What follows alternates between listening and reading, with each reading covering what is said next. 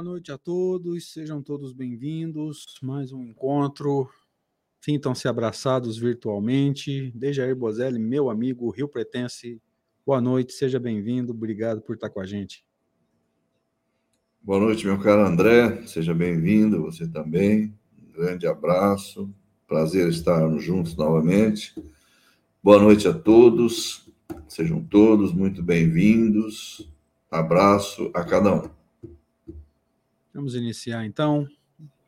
Convidar os amigos para os nossos movimentos iniciais, tentando buscar um relaxamento, uma interiorização. Procure respirar profundamente, sinta a paz te envolver, limpe o seu pensamento. Esqueça os planos de amanhã, as lembranças de hoje. Caso você sinta alguma forma de desconforto, controle o pensamento num primeiro momento. E vamos agradecer a Deus por essa oportunidade bendita de estarmos aqui iniciando mais um encontro, mais um estudo, mais uma bênção para todos nós. Amigo Jesus, amigos espirituais, Deus Pai Todo-Poderoso, muito obrigado por essa oportunidade, por todos os mecanismos, Senhor, que foram mobilizados para que nós estivéssemos aqui na noite de hoje.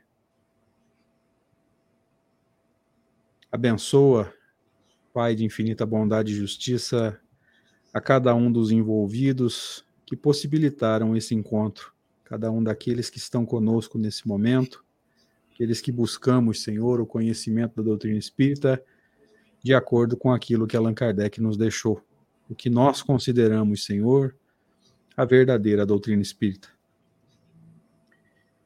Que todos nós juntos, Senhor, os facilitadores, os amigos, os encarnados, os desencarnados, possamos produzir um encontro que tenha aquelas duas características que nós não abrimos mão. Que seja produtivo, que nós saiamos daqui entendendo um pouquinho mais de doutrina espírita, mas que não deixe de ser prazeroso também agradável, uma troca fraterna que deixa aquele gostinho de ah, podia ter continuado mais um pouquinho. E nessa expectativa, nós iniciamos, Senhor, as atividades do estudo da noite de hoje. Que assim seja. Graças a Deus. Assim seja. Queridos, é, preciso pedir desculpas aqui. Eu tive um problema hoje, quase não consegui fazer o estudo de novo. Então, o Zé tinha alterado a data para a semana que vem, por isso que muita gente não recebeu é, o link, tá? Então, foi alterado de última hora. Caso você não tenha encontrado os links, o link, né, nos canais da Rede Amigo Espírita, foi por falha minha eu peço desculpas, graças a Deus deu tudo certo, estamos juntos aqui na noite de hoje. Sejam todos bem-vindos mais uma vez, sintam-se todos abraçados virtualmente para esse encontro que é, como vocês estão vendo aí no, no, nesse bannerzinho que vai passando embaixo de nós, o centésimo quarto encontro para estudo de O Livro dos Médiuns, 104 encontros, é, estudando essa obra fenomenal e, por incrível que pareça, nos surpreendendo muitas vezes, com textos que dá a impressão, né, que a gente não tinha nem lido, né? Não é que a gente não leu, é que a gente leu e não entendeu. Tem coisa que parece que a gente nem leu, né? Parece que ainda tem novidades aí, realmente tem muitas, né? Não só em termos de texto, mas em termos de interpretação também.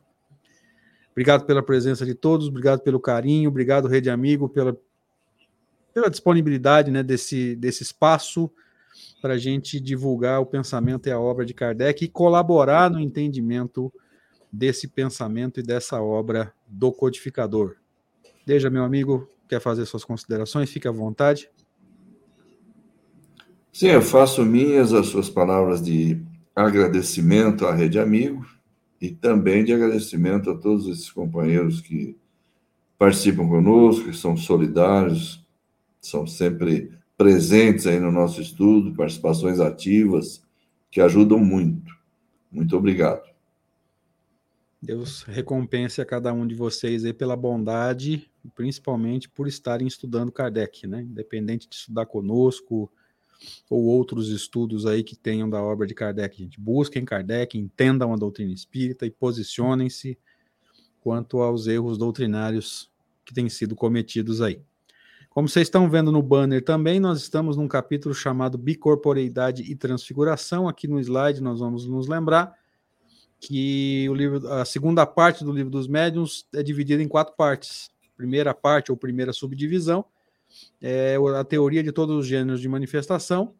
Então nós estamos estudando a teoria da bicorporeidade estudando a teoria da transfiguração. Lembrando, nós estamos na segunda parte do livro dos médiuns é, chamado Manifestações Espíritas, só para lembrar, é, nessa segunda parte que Allan Kardec começa a falar de mediunidade, eu fiz essa brincadeira com a galera, dele, que nós estudamos um ano a primeira parte, os primeiros quatro capítulos, né? E brinquei que no segundo ano a gente começaria a falar de mediunidade realmente, e foi quando você embarcou com a gente. E eu, mais uma vez, te agradeço por ter aceito esse convite. Então, voltando. Eu que agradeço. Imagina, que isso. Acrescenta muito, pode ter certeza disso. É, esse é o sétimo capítulo da segunda parte, então. E nós vamos nos, é, nos lembrando né, do último slide da semana anterior, que é uma prática nossa, né? Iniciarmos pelo último slide da semana anterior para a gente ir relembrando conceitos. Então, há uma semana, Allan Kardec nos dizia assim: É o que é mais provável, dirão os incrédulos, os espíritos fortes, o que para eles é sinônimo de pessoas inteligentes. Mas é certo que essa pessoa, essa senhora, não dormia absolutamente, assim como a precedente. Tá? Então, Kardec vai, deixa eu tirar o banner aqui só. Kardec vai desmentindo o argumento desses, entre aspas, né, espíritos fortes, pessoas inteligentes, que não acreditam em nada e teimam com tudo, enfim. É que então ela sonhara, sonhava acordada ou tivera uma alucinação. Lembrando que a teoria da alucinação foi discutida ampla e profundamente no capítulo anterior, tá, gente? Para é, descaracterizar a alucinação com relação tanto à vidência quanto às aparições, tá? Aí está a palavra trunfo, a explicação universal de tudo que não se compreende. Nós até acho que foi aqui que nós brincamos, desde nós falamos da, da virose. Não, eu acho que sim, foi. Tomara que o pessoal não se ofenda com a gente, mas tudo que não se descobre, é, um, não, não, se consegue fazer um diagnóstico, chamam de virose, né? Então, a teoria é. da alucinação é a virose da mediunidade, né? Você não, não consegue explicar, chama de virose. Chama de, de alucinação. Alucinação. É. Aí está a palavra trunfo, né? É, como já tinha lido, a explicação universal de tudo que não se compreende. Como já refutamos sufici suficientemente essa objeção, Lembrando, no final do capítulo anterior, é, prosseguiremos dirigindo-nos àqueles que podem nos compreender, se quisermos até usar um outro termo, né, desde aqueles que querem compreender, né, aqueles que não estão afim de ficar inventando desculpa, de ficar é, com blá blá blá, com, com subterfúgios, né? Qual que é aquele termo que você gosta mesmo? Dele? Sofismas. Né, ficar com sofismas, né? Aqueles que estão em busca da verdade. Você quer complementar alguma coisa com relação a esse slide?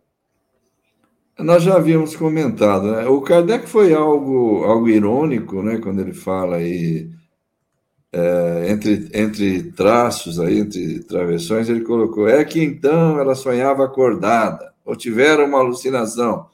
É isso que o pessoal vai falar. É, falou isso aí, resolve tudo, explica tudo. Ah, não tem mediunidade coisa nenhuma isso aí é alucinação, é sonho, sonhou acordado e tudo mais. Como ele não quer perder tempo com isso, porque já, como ele está dizendo aí, né? Isso já, aí já foi suficientemente refutado uh, anteriormente, né? Então vamos, vamos continuar, vamos, vamos nos, nos, nos, dirigir agora às pessoas que de boa vontade, que não ficam procurando pelo em ovo, que têm o desejo de aprender, o desejo de compreender, e não de ficar simplesmente inventando objeções. Né? E ele vai prosseguir exatamente nessa linha, né? que é o que ele tinha que fazer mesmo. Né? Dedicar-se àqueles que querem entender, né? mesmo que seja assim. É. Né? Eu, eu, particularmente, eu gosto muito de falar isso no estudo do, do céu e inferno. Gente, é, a gente traz um comentário sobre o texto. Se você não gostou do nosso comentário, faça outro. Faça um estudo, deixe o seu comentário no, é, lá no, no, vídeo, né? Mas não deixe de, de falar o que você pensa. Então é o que Kardec fala, salvo engano, no final do outro capítulo. A nossa teoria é, não te satisfaz, então procure outra, mas não perca tempo criticando, né? É, o que ele costumava dizer simplesmente é o seguinte: não basta simplesmente negar, né? A sua negação não, não é um argumento. Arruma outro, então, né? É, porque negação não é argumento, né? E só para lembrar, né, gente? É. A, a, o argumento do, do materialista é a negação, né? Exato. Vamos em frente, então, Deixa?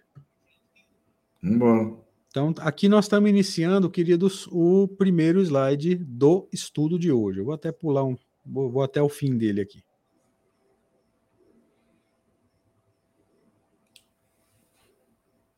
Agora já é o 117, né? Isso, item 117, primeiro slide hoje. Começando hoje, ok. Entretanto, aqui está um outro fato mais característico e ficaríamos curiosos para ver como poderiam explicá-lo, unicamente pelo jogo da imaginação. Aí ele vai trazer um outro caso interessante. Um senhor que morava na província jamais quis se casar. Era um homem sábio, né? Certamente. Quieta. Apesar das solicitações. Quieta. Apesar das solicitações da família, insistiram notadamente em favor de uma pessoa que residia numa cidade vizinha e que ele nunca tinha visto. Nesse tempo era muito comum isso, né? O pessoal arrumava uma candidata lá, né?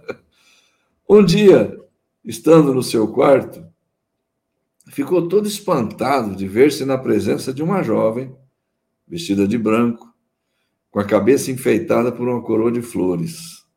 Veja só. Ele, não, ele, não, tinha o menor interesse no, na situação, não, nem pensava em se casar, não queria, não pensava. O pessoal insistia, ele não dava bola, né? Mas como é isso aqui não é uma invenção, não é uma, uma, uma, especulação, digamos assim, não é jogo de imaginação, isso é um fato, né? Ele teve essa visão, essa houve, né, no caso aí, essa aparição, né? Se a gente puder chamar assim, que hoje agora eu já estou até em dúvida, o que, que eu chamo de aparição, o que, que eu chamo de visão. Isso aí, isso aí é piada interna de bastidores, Júlio. É piada de bastidores, né? É, ele fica, ela apareceu lá para ele. É, não se sabe ainda se é ela. Depois é que vai aparecer essa informação. Né? Tá, por enquanto aqui, vamos, vamos ficar com isso que está aqui. Apareceu uma, uma moça lá. Uma por enquanto é moça. é isso. Apareceu para ele uma moça. Caracterizada, né?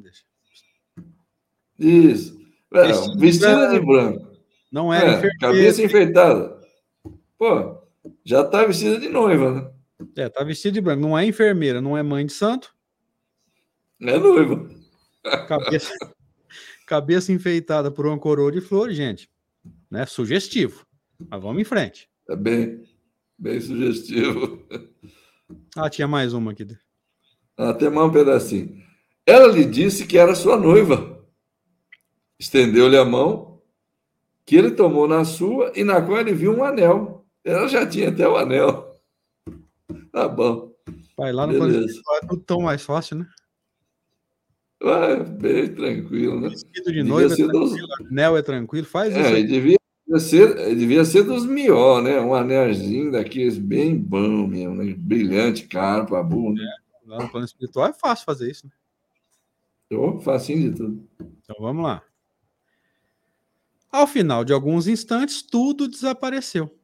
Surpreso com essa aparição, e tendo se assegurado de que se encontrava bem acordado, isso aqui eu tinha que ter grifado, que pena que passou.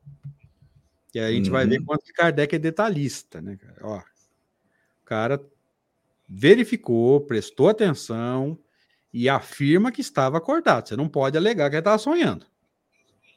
Uhum. E aí que a gente vai ver o quanto que Kardec é detalhista, né? Tem esse lado científico mesmo, né? De se garantir de todos os lados, né?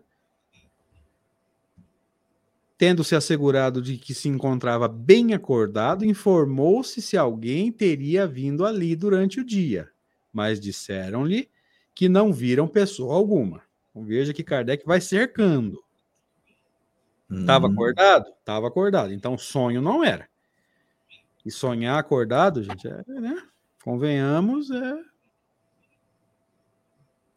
É, Garantiu-se de uma outra forma também.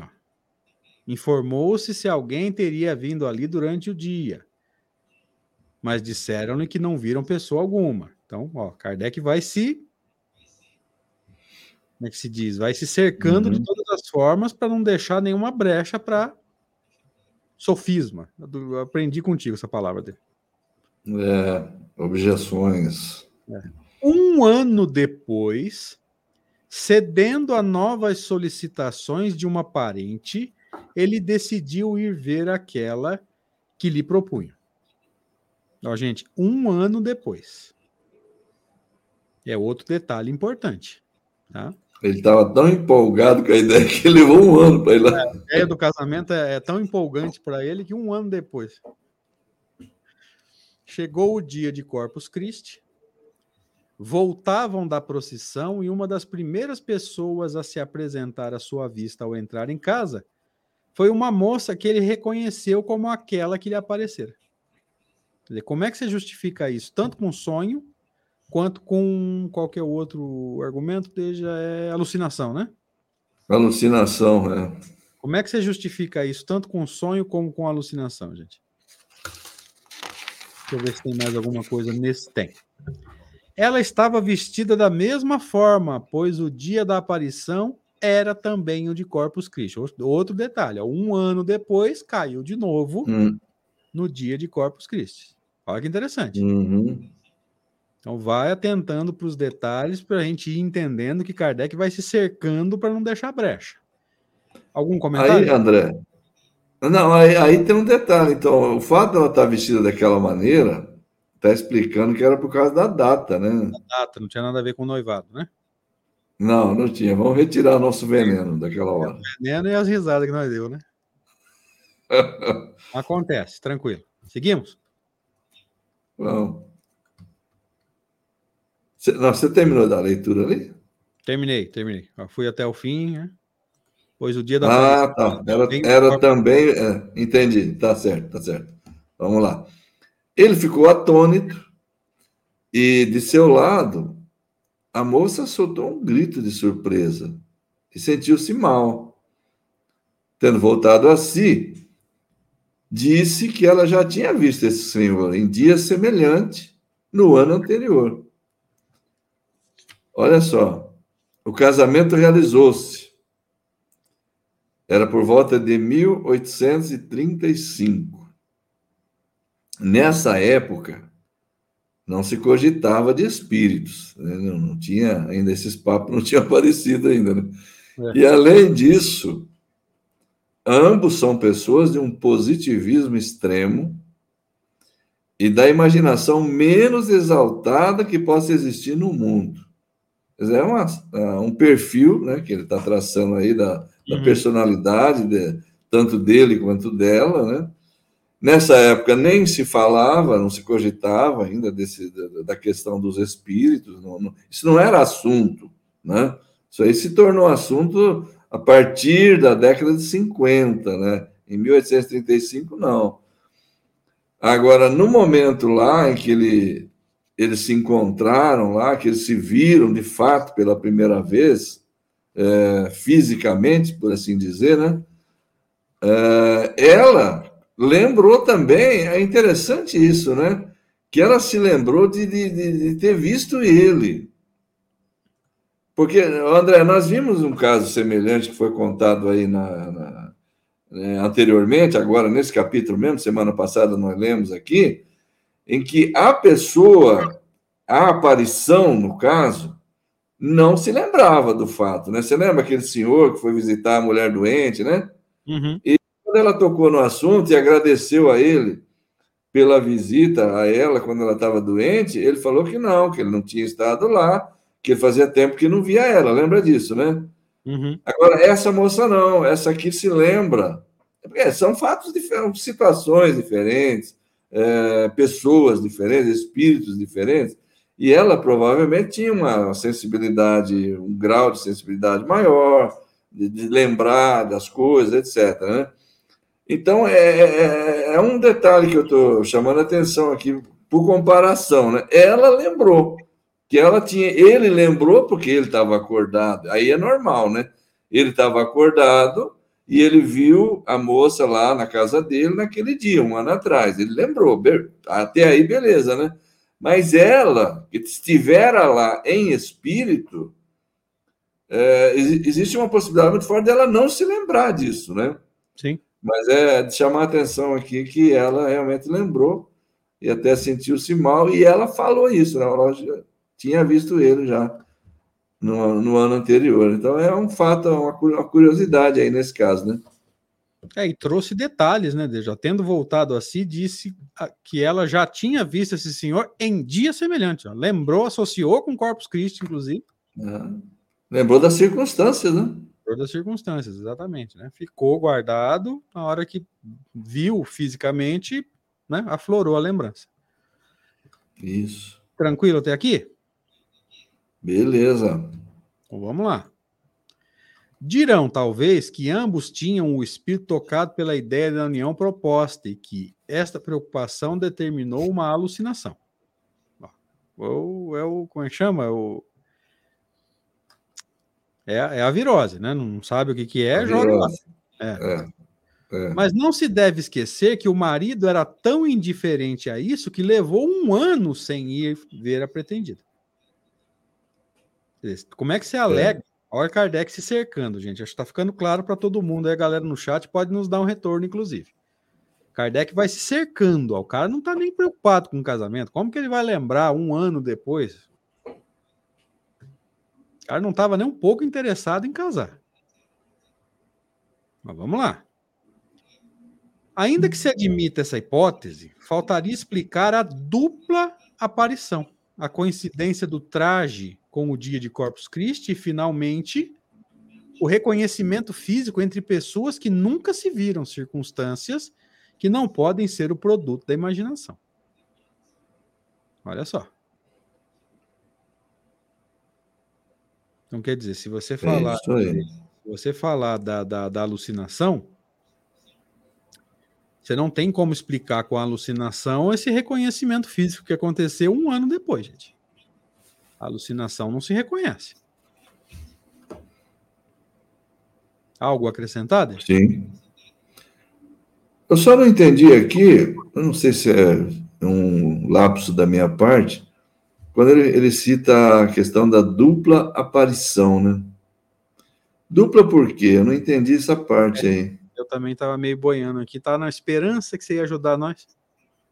Eu também, rapaz. Achei que você tinha entendido essa parte. Essa escapou.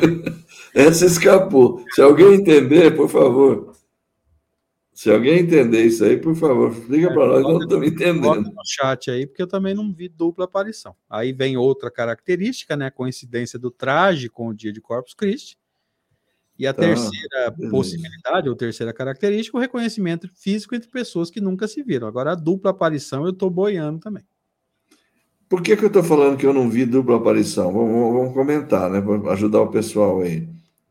A única aparição que, que, que eu percebo, eu percebo nessa narrativa, a única aparição foi aquela dela quando ela esteve lá um ano atrás na casa dele. Casa dele. Para mim foi só essa. Hã? Sim, eu vejo da mesma forma também. Para mim foi só essa, né? Eu não estou entendendo por que teve uma outra. Que dupla aparição foi essa? Bom, mas vamos lá. É, os amigos estão dizendo aqui no, no chat, né? Ele para ela, ela para ele. Gente, o relato só fala dela visitando ele em espírito. Eu não vi nenhuma aparição dele para ela. Não, aparição também não vi. O que, que a Eida está falando aqui? Provavelmente para ela foi ele que apareceu para ela e não o contrário. É, o texto não dá essa, essa impressão para a gente, não. Ficou claro que ele estava na casa dele, perguntou se tinha visto alguém. No outro dia ele pergunta se alguém tinha é, sido visto entrando, não viu. Vamos voltar ao texto aqui. Sugestão do Nilson.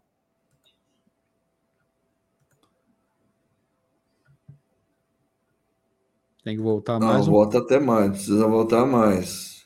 Mais ainda. Aqui. É aqui, ó. Um senhor que morava na província jamais quis se casar, apesar das solicitações da família. Insistiram notadamente em favor de uma pessoa que residia numa cidade vizinha que ele nunca tinha visto. Um dia, estando no seu quarto, ficou todo espantado de ver-se na presença de uma jovem vestida de branco. Aqui a gente achou que era roupa de, de, de noivo, mas não era, era relativo ao é. feriado, lá o Corpus, Corpus Christi, com a cabeça enfeitada por uma coroa de flores. Ela lhe disse que era sua noiva. Estendeu-lhe a mão, ele tomou na sua, na qual viu um anel. Até aqui, ela apareceu para ele. Depois Isso, nós vamos ver é. que ele estava acordado. Então não justifica dupla aparição. E eu não estou enxergando dupla aparição nenhuma aqui. A Wanda, nossa querida amiga aqui de Sales, diz assim: ela reconheceu ele. Reconheceu porque o espírito foi lá no quarto dele, e, Wanda. É, foi aquela curiosidade que eu destaquei, né? Dela se lembrar do fato, né? Ela tendo ido em espírito, já que eu comparei com o caso anterior, já que eu comparei com o caso anterior, em que a pessoa que é, é, tinha ido visitar a outra em espírito, quando a outra falou, oh, você teve aqui, eu te agradeço, tal, ele falou, ah, não, não tive aqui não, quer dizer, ele não lembrava do fato. Agora, essa moça aqui se lembrou do homem, né? Porque ela, ela, ela só tinha visto ele, que eu entendi nessa narrativa, a única vez que ela viu esse, esse sujeito foi quando ela apareceu para ele em espírito lá no quarto dele, lá na casa dele. A única vez que ela, que ela viu esse cara foi lá. Depois, quando ele apareceu lá, um ano depois, ela o reconheceu. Mas o reconheceu de, de quando? Daquela oportunidade em que ela estivera lá em espírito, não é, não é isso? Então, a única aparição, a única aparição que eu vejo é essa. A Mel Sonier diz assim: o reconhecimento físico pode ser considerado uma aparição? Não. É, Aparição é um né? espírito se fazendo visível a olho nu. Isso, um espírito tá. se fazendo visível. Agora, ele não, não, com ele não aconteceu isso, porque na verdade, quando ela ouviu de fato, ele estava lá de fato, né? Em carne e osso, né? Uhum. Não era uma aparição, né? Vai ficar claro aqui que ele estava acordado quando houve o encontro com ela em espírito. Depois, um Sim. ano depois, os dois acordados, é, é encontro físico, encontro corporal se, se encontraram, aí sim. Isso, isso. Então, então, beleza. Vamos deixar quieto, né? Ao final de alguns instantes, tudo desapareceu. Surpreso com esta aparição e tendo se assegurado que se encontrava bem acordado, ó, ele não apareceu para ela. Informou-se se alguém teria vindo ali durante o dia, ou seja, no dia seguinte ele pergunta: alguém me visitou, alguém bateu na porta, é, vocês viram alguém aí me procurando? Mas disseram-lhe que não viram pessoa alguma. Um ano depois, uhum. cedendo a novas solicitações de um parente, decidiu ir a ver aquela que se propunha. Chegou o dia de Corpus Christi, voltavam da procissão e uma das primeiras pessoas a se apresentar à sua vista ao entrar em casa foi uma moça que ele reconheceu como aquela que lhe aparecera. Estava vestida da mesma forma, pois o dia da aparição era também o de Corpus Christi. A única coisa que pode ser, desde ele está usando a dupla aparição para justificar o segundo encontro. Então. Ah, bom, é, pode ser, né? deve ser isso mesmo, né? Deve ser. É, o segundo encontro ele está chamando de uma aparição, não no sentido do, do fenômeno mediúnico. É, só isso. É, é, talvez, talvez, talvez. Aí ficou atônito, a moça soltou um grito de surpresa e sentiu-se mal. Voltando para si, disse que já tinha visto aquele cidadão em um ano anterior. O casamento realizou-se. Bom, até aqui nós lemos tudo, né? Aqui nós também lemos. Deixa eu ver aqui na tradução, porque aí, André, essa parte aí da dupla aparição, onde é que está? Deixa eu ver aí. É Dirão, nesse... talvez, que ambos. Isso. isso. Ah, então vamos pegar a tradução do Herculano aqui, ó. É, poderão dizer que ambos estavam tocados pela ideia da união proposta e que essa preocupação provocou uma alucinação. Mas não se deve esquecer que o futuro marido permanecera tão indiferente ao caso que passou um ano sem ir ver a noiva que lhe ofereciam. Mesmo admitindo-se essa hipótese, restaria explicar a semelhança da aparição. Aqui na tradução do Herculano não tem dupla. É, a Carla Rezende está falando a mesma coisa. A Andressa já tinha falado que o da, sobre a possibilidade de algum escorregão na tradução. Ó, aqui na interpretação. E é escorregão. É escorregão na tradução, pode ter é, certeza. Carla Rezende, aqui na interpretação do Herculano está somente a aparição, não tem dupla. Então, tá resolvido. Falou. Falou, Carla, é isso mesmo. Valeu, gente. Obrigado aí pelas sugestões. Que bom que a gente resolveu isso. Senão nós ia passar quanto tempo que ficar procurando essa outra aparição? Mais um probleminha, não, né? Mais um, né? Já tá cheio de abacaxi para descascar nesses estudos. É. Vamos seguindo, então? Agora ficou claro. é meu agora, né? Isso. Antes de ir mais adiante, devemos responder imediatamente a uma pergunta que não deixará de ser feita. É de se saber como o corpo pode viver enquanto o espírito está ausente. Aqui ele já está entrando numa outra ordem de, de ideias, é um outro tema, né? Sim. Poderíamos dizer que o corpo pode viver da vida orgânica, que é independente da presença do espírito. E a prova disto é que as plantas vivem e não têm espírito. Mas devemos acrescentar que durante a vida, o espírito nunca está completamente separado do corpo.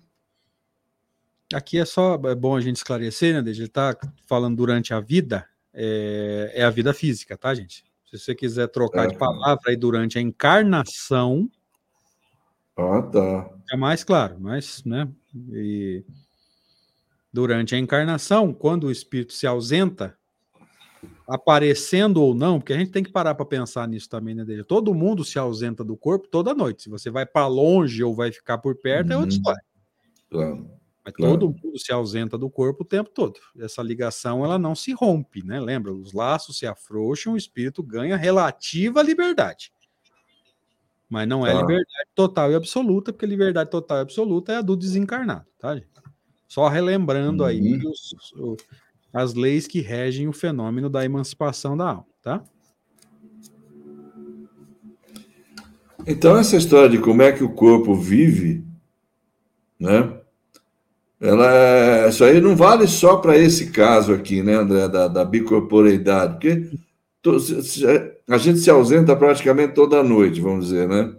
Todo mundo, com, com exceções, é óbvio, exceções típicas, né? É, mas se sempre acontece isso, na ausência do espírito, o corpo continua vivendo. Ninguém ninguém está morrendo aí por causa disso. Então é um fenômeno inteiramente normal. Agora, continua aqui, a parte grifada agora, né? É, os espíritos reconhecem, assim como certos médiums videntes, o espírito de uma pessoa viva por um rastro luminoso que termina no seu corpo. Fenômeno que nunca ocorre quando o corpo está morto, porque então a separação é completa. Ah, isso aqui é uma coisa conhecida já, né? Todos nós acho que estamos familiarizados suficientemente com essa informação.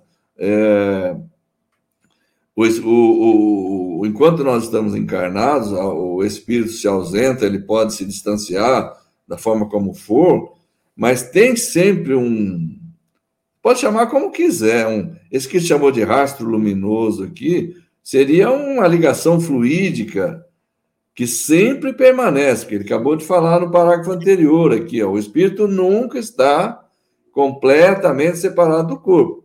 Então, o perispírito sempre está ligado ao corpo físico, sempre ele está ligado, por mais distante que vá o espírito, né?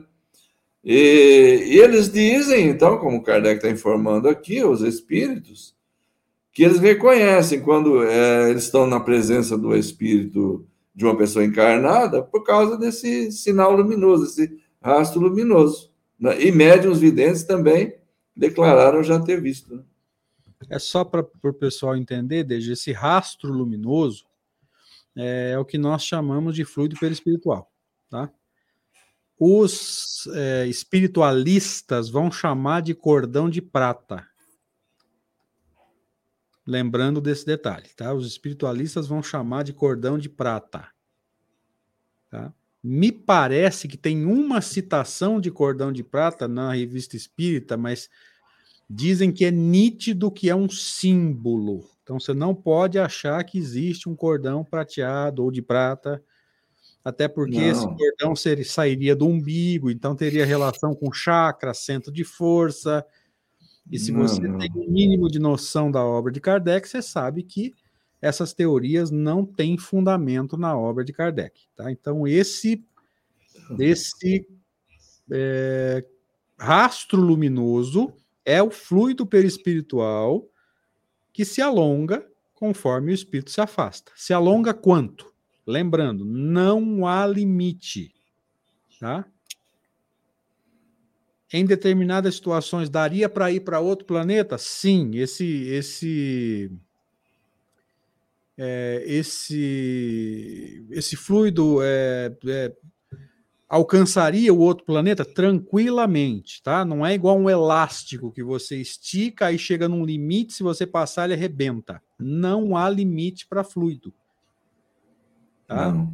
Os amigos, se quiserem, inclusive, deixam um feedback para a gente aí no, no chat se está clara essa ideia, tá? Nós fizemos questão de grifar é, esse trecho, por quê? Porque os espíritos conseguem reconhecer, assim como certos médiums videntes, ó, também não são todos, o espírito uhum. de uma pessoa viva, ou seja, encarnada, ainda ligada a um corpo por esse rastro luminoso, que Kardec vai dar o nome de fluido perispiritual.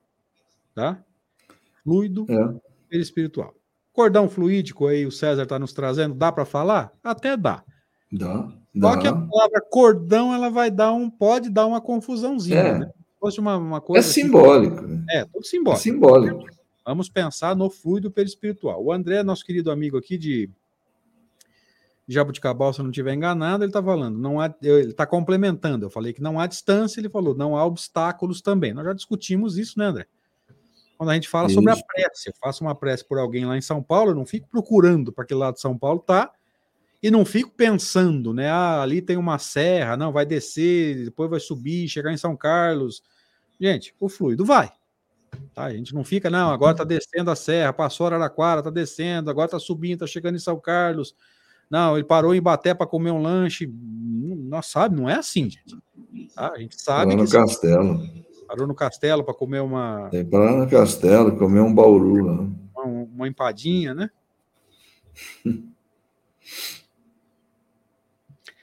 Pergunta aqui, deixa para nós, do Alex, Alex Zanca. Pessoa encarnada pode aparecer para o médium? Essa pessoa teria que ser evoluída, por exemplo, ter alguma coisa ou qualquer um pode aparecer para os médiums espalhados. É, assim, a gente vai pegar a teoria básica, tá, é, Alex? Se, é para médium vidente, não precisa acontecer a aparição, tá? Lembra que nós falamos agora há pouco que todos nós é, nos ausentamos do corpo praticamente todas as noites? Então, um médium vidente teria a possibilidade de nos ver fora do corpo. Isso não é aparição, isso é evidência. Tá? A aparição é o quê? É quando uma pessoa vê a olho nu. Tá? Em tese, né, Deja? Porque depois do bafafá essa semana aí na, essa, esse é zoeira de bastidores aí, gente. É, mas, enfim, a grosso modo é o quê? É, um, se um médium vidente estiver do lado da minha cama, a hora que eu sair do corpo, ele vai me ver? Possivelmente. Alguém que não seja médium vidente, ele pode até ser médium, mas não vidente, vai me ver só se, se houver o segundo fenômeno. Lembra? Vamos nos lembrar desse, desse detalhe, tá, gente? Bicorporeidade exige dois fenômenos: emancipação e aparição.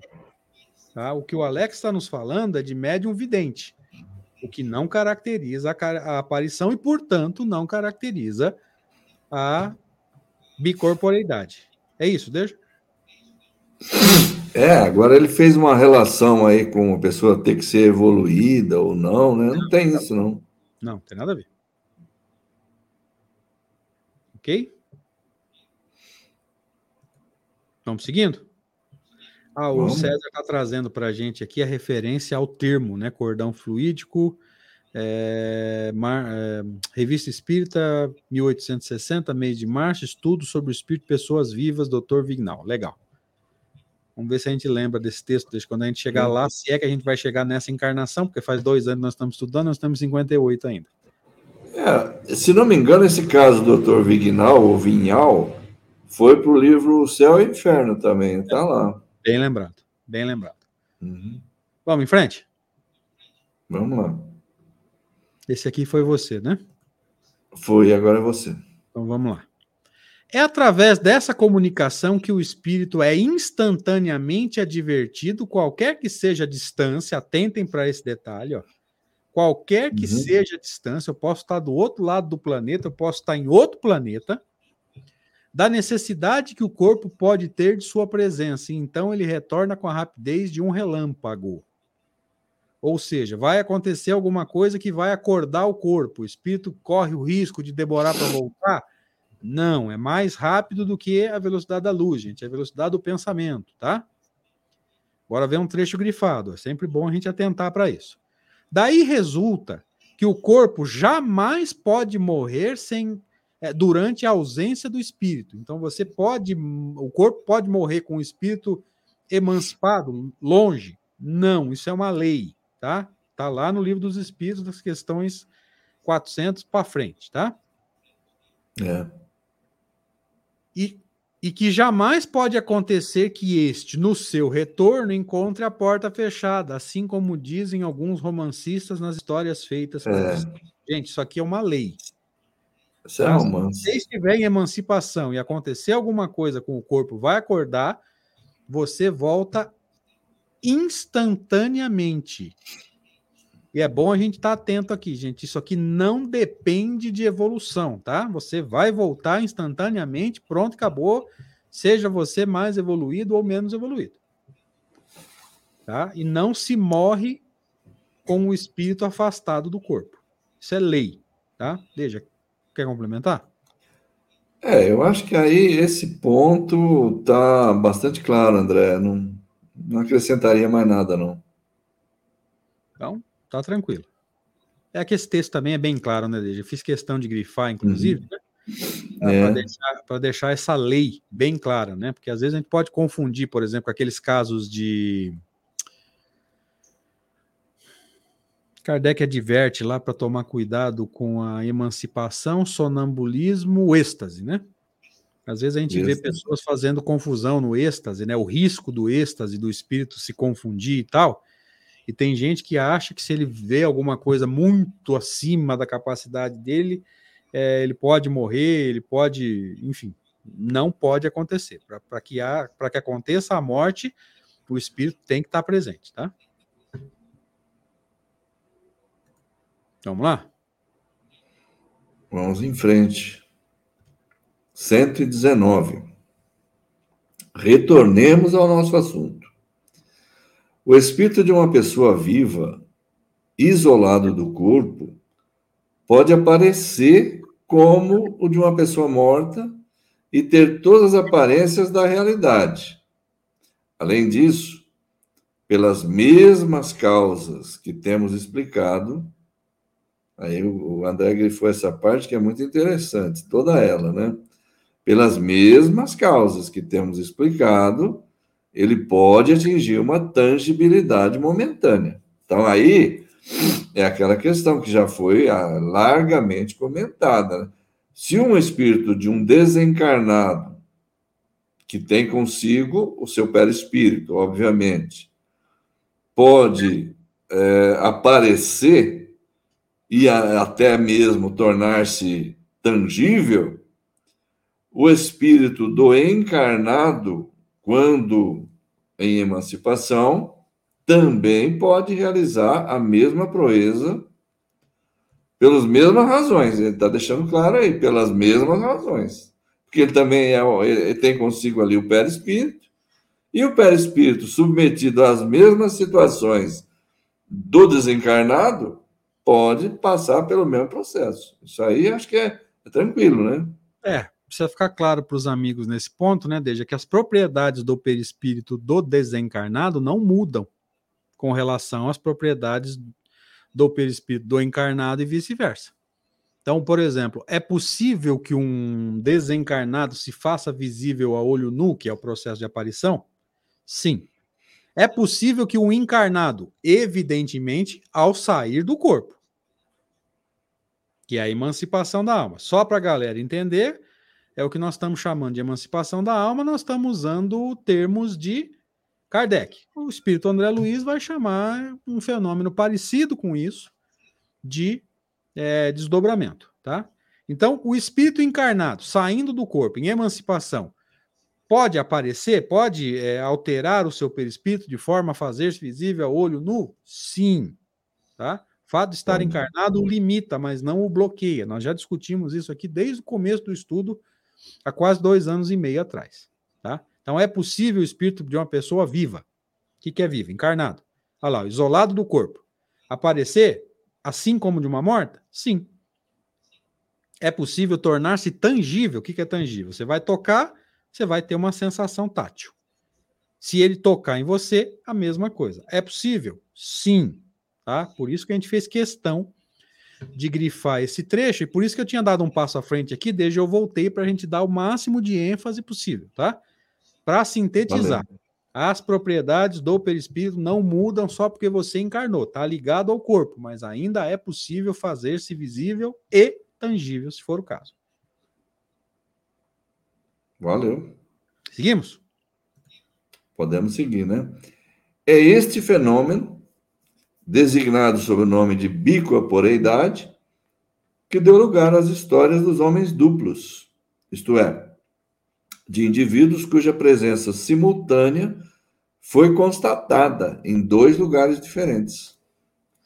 Aqui estão dois exemplos, tirados não das lendas populares, mas da história da igreja, da história eclesiástica. Ele vai vir com dois exemplos agora. Esse é o fenômeno chamado, então, de bicorporeidade.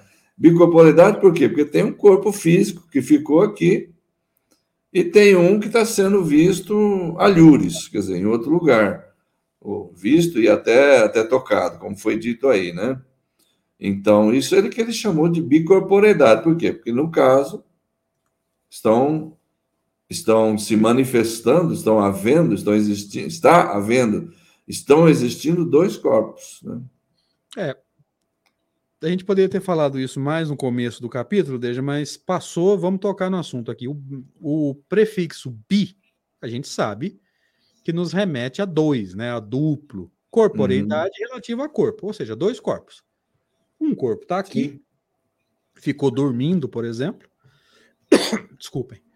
E o outro se fez visível em algum lugar. Deja até usou outro termo bonito aí, alhures. Alhures. É, então, quer dizer, dois corpos. Veja, não é necessário que você esteja vendo os dois, tá? Até uhum. porque se um está dormindo aqui, se você tá, o corpo está dormindo no quarto trancado, ninguém vai lá ver se você está lá dormindo. Tem santa paciência, né? Agora, é, você estava dormindo, alguém falou que te viu aí, é, sei lá, durante a noite andando pelas ruas da cidade, das duas, uma, ou ele é vidente, Lembrando, se ele é evidente, não caracteriza a bicorporeidade, tá? É um fenômeno de evidência. Uhum. A bicorporeidade Sim. é o quê? Emancipação mais aparição, que é diferente da evidência. Ok? Tá. Daqui a pouco. E é vai... bom. Oi, pode falar, deixa. Desculpa, André. É bom deixar claro, então, eu acho que me parece óbvio, não, acho que não precisa nem explicar, mas é, é bom deixar claro que esse fenômeno da bicorporeidade, portanto, é peculiar ao espírito encarnado, né? Porque o espírito desencarnado, ele aparecer, você nunca vai chamar de bicorporidade, porque não existe outro corpo, né? Exatamente, bem lembrado. Essa aí é só a aparição mesmo, né? É. Aí vem uma perguntinha aqui, desde que vai colocar nós. Opa, numa saia justa aqui. aí o Alex diz que gosta muito de estudar com a gente, explicam bem, obrigado, a gente agradece, e esse é o nosso objetivo, né? Apenas uma pergunta. Divaldo Franco, por exemplo, para vocês, ele segue tudo o que vocês pregam de Kardec? Tudo, tudo, tudo? Não. Tá? Em geral, Alex, os médiums têm produção bibliográfica própria e nem todas, eu diria até a imensa maioria, não tem uma relação direta com a obra de Kardec, não. Tá? A maioria deles, o espírito escreve o melhor que ele pode, não quer dizer que seja pseudo-sábio, não quer dizer que seja mistificador, não quer dizer que seja sistemático, mas a grande maioria fala diferente de Kardec e com o médium citado não é diferente. Tá? Desculpe, você perguntou, nós temos que responder. Quer complementar, Não, ele fala assim, ele segue tudo que vocês pregam. Né? Veja bem, é, seria melhor perguntar se ele segue tudo que o Kardec prega, né? Tudo que o Kardec pre, é, preconiza, né? Se ele segue. Agora, esse segue seu aí, Alex, é, você está se referindo a quê? As atitudes dele na vida dele, se ele, se ele age conforme os ensinamentos é. do Espiritismo? Moralidade. Ou né? você está. Ou o André interpretou de uma forma diferente, né? Se, se na literatura mediúnica dele não há discordâncias em relação à, à doutrina de Kardec, aí já é diferente. Há discordâncias há discordância. É, não, gente... talvez nem por culpa dele, mas os espíritos que escrevem por intermédio dele, como Joana de Anjos, por exemplo, escreveram coisas. Eu vou citar só o exemplo dela. Escreveram coisas. É, eu vou dar um exemplo, um só, vai. É, sobre perispírito, por exemplo, ela escreveu coisas é, que destoam de Kardec. Apenas isso. Não, agora, vou dizer, tudo que ela escreveu é ruim? Não, forma nenhuma. Pelo contrário, os livros dela são muito bons.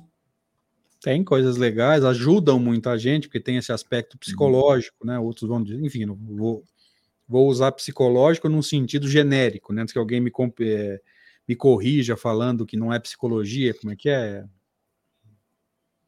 É, é mais para psicanálise, enfim, estou usando a psicologia no sentido geral, tá, gente? É, mas é, tem coisas boas, ajuda muita gente, tá? Agora, se você levar doutrinariamente ao pé da letra, que é o que a gente gosta de fazer aqui, é, Alex, a gente vai ter que ser muito sincero contigo, cara. Você conta nos dedos aqueles que estão preocupados em entender Kardec, tá? E não é só com relação a médium, não, tá? Oradores também. Cada um deles aí tá fazendo do seu jeito. Um virou coach, a maioria é vendedor de curso. Pronto, falei também, dane-se. Deixa o pau quebrar, que eu não tô nem aí. A maioria. Mamãe virou... falei foi caçada, meu. É. é. A maioria virou coach, virou vendedor de curso. Tá? A teologia da prosperidade invadiu o movimento espírita. E você conta nos dedos aqueles que estão ou que estamos preocupados em entender e passar Kardec para frente. Tá? Você vai contar nos dedos, infelizmente. Ok? Serve para o nome citado? Serve. Serve para muitos outros médios? Serve. Serve para muitos expositores que não são médios? Também. Tá? Pronto, falei, dane-se. Beleza. Vamos lá. Já, com, já jogamos no ventilador mesmo, agora segue, né? É, agora segue. Tá valendo aí, já terminei, né? Agora vem você. Esse é meu. Santo Afonso de Ligori não sei se a pronúncia é essa, mas vamos lá. Eu acho que é. Foi canonizado antes do tempo prescrito por ter se mostrado simultaneamente em dois lugares diferentes, o que passou por um milagre. Então, esse, né, um, um exemplo mais curtinho aí, três linhas. Kardec foi extremamente sintético, eu acho que é esse que é o objetivo mesmo. Uhum. Santo Antônio de Pádua estava na Espanha e, enquanto ele pregava, seu pai, que estava em Pádua, ia ser supliciado, acusado de um assassinato. Nesse momento, Santo Antônio aparece, demonstra a inocência de seu pai e apresenta o verdadeiro criminoso que mais tarde sofreu o castigo. Naquele momento, constatou que Santo Antônio não havia deixado a Espanha. Aqui, Kardec foi um pouco mais detalhista, mas são dois exemplos aí como é que ele usou o termo no slide anterior? Deixa. Pula, da história da igreja. História eclesiástica. Ou uhum. seja, milagres, entre aspas, a gente pode até lembrar aqui o conceito, né? O que, que é milagre, gente? O que, que seria considerado milagre? Algo que você, é, na verdade, o um milagre toma a conotação de uma derrogação da lei. Tá? Isso. Ou seja, a lei teria sido derrogada. A gente, o Kardec trabalha com outro conceito, a gente sabe disso, né? É, a lei se a lei precisasse ser derrogada, significa que essa lei não é perfeita, ou seja, como o regulamento de um campeonato que deixou a desejar em algum momento. E por isso, provavelmente, na hora que os advogados começarem a discutir, o campeonato vai ter que ser paralisado. A lei de Deus não é derrogável porque ela é perfeita. Existem aspectos da lei que a gente ainda não entendeu, mas vai entender, ok? Então, só para lembrar o que Kardec discute no segundo capítulo da primeira parte, que ele chamou de do maravilhoso e do sobrenatural. Então, dois fenômenos, usando linguagem espírita, que aconteceram dentro da chamada história eclesiástica, história da igreja, enfim, né, deixa. É. E ele fala aí, né? Passou por milagre. O caso do, do Santo Afonso, por exemplo, né? Foi um simples caso de bicorporeidade que o Espiritismo explica e coloca na ordem dos fatos naturais. Então, passou por milagre por quê? Porque eles não têm explicação. Então, é, para aquilo que eles não têm explicação, considerou milagre e o sujeito foi canonizado, ou seja, virou santo, né? O caso do Santo Antônio de Pádua, ele entra em maiores detalhes, porque ele tem maiores detalhes a, a associar ao caso, né?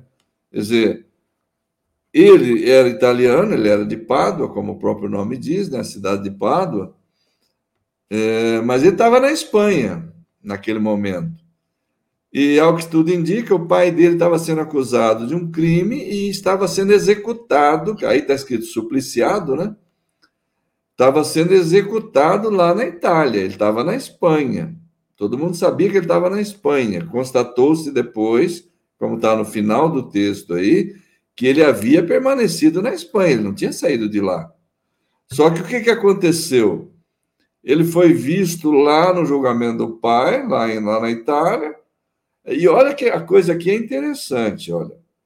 Aparece, demonstra a inocência do pai, apresenta o verdadeiro criminoso que mais tarde foi, sofreu o castigo. Para que isso possa ter acontecido na frente de um, de um juiz, de um júri, etc., etc., é, é, não, é preciso que ele que tenha sido de fato uma bicorporeidade, que ele foi visto por todas as pessoas lá. Não foi um caso, por exemplo, apenas de evidência, né? Apenas de evidência. Ele colocou o seu corpo em condição, combinação fluídica com de alguém, lá para que a pessoa pudesse vê-lo, mas os outros não viram. Não tem isso. Aqui dá, dá a ideia que todo mundo viu. Ele foi lá, num julgamento lá. Pô, ele foi visto por todos, demonstrou, provou a inocência do pai, apresentou o criminoso. Então, ele apresenta esse caso porque esse é um fenômeno patente, né? Patente, não é uma, uma coisa assim é, sutil, nem nada, nada disso, não. É patente mesmo. Muita gente viu, né? principalmente no caso desse é. julgamento, você lembrou bem agora, muita gente viu, né? Uma corte deve ter visto, é. né? Sim. Bom, semana que vem, então, desde a gente refaz esse aqui, que é um, um slide muito tranquilo, né? São só dois exemplos práticos aí, e aí a gente reinicia, beleza? Valeu. Pode fazer suas considerações, querido. Perfeitamente. Boa noite a você, André. Grande abraço. Obrigado pelo convite a fazermos juntos aqui. É sempre um prazer. Obrigado a todos os companheiros aí que participam conosco, que, que de alguma forma estão sempre colaborando para um melhor resultado aqui desse estudo. Isso é muito bom. É o nosso propósito, realmente, né? Que a gente consiga tirar o máximo desses estudos aqui. E com a ajuda de todos aí, como vem acontecendo, a gente está percebendo um interesse muito grande, a gente agradece muito e fica aqui, então, forte abraço a todos e o desejo de uma boa semana. Deus abençoe a nossa semana. Aliás, continue abençoando a nossa semana. Obrigado, gente. Obrigado, Rede Amigo Espírita. Obrigado aos amigos, quase 70 pessoas estiveram conosco aqui, muito bom, boas colocações, enfim, tudo nos levou aí a boas reflexões e a gente agradece muito. Valeu, gente. Boa, bom finalzinho de segunda-feira, uma semana de muita paz, realizações e evolução. Valeu.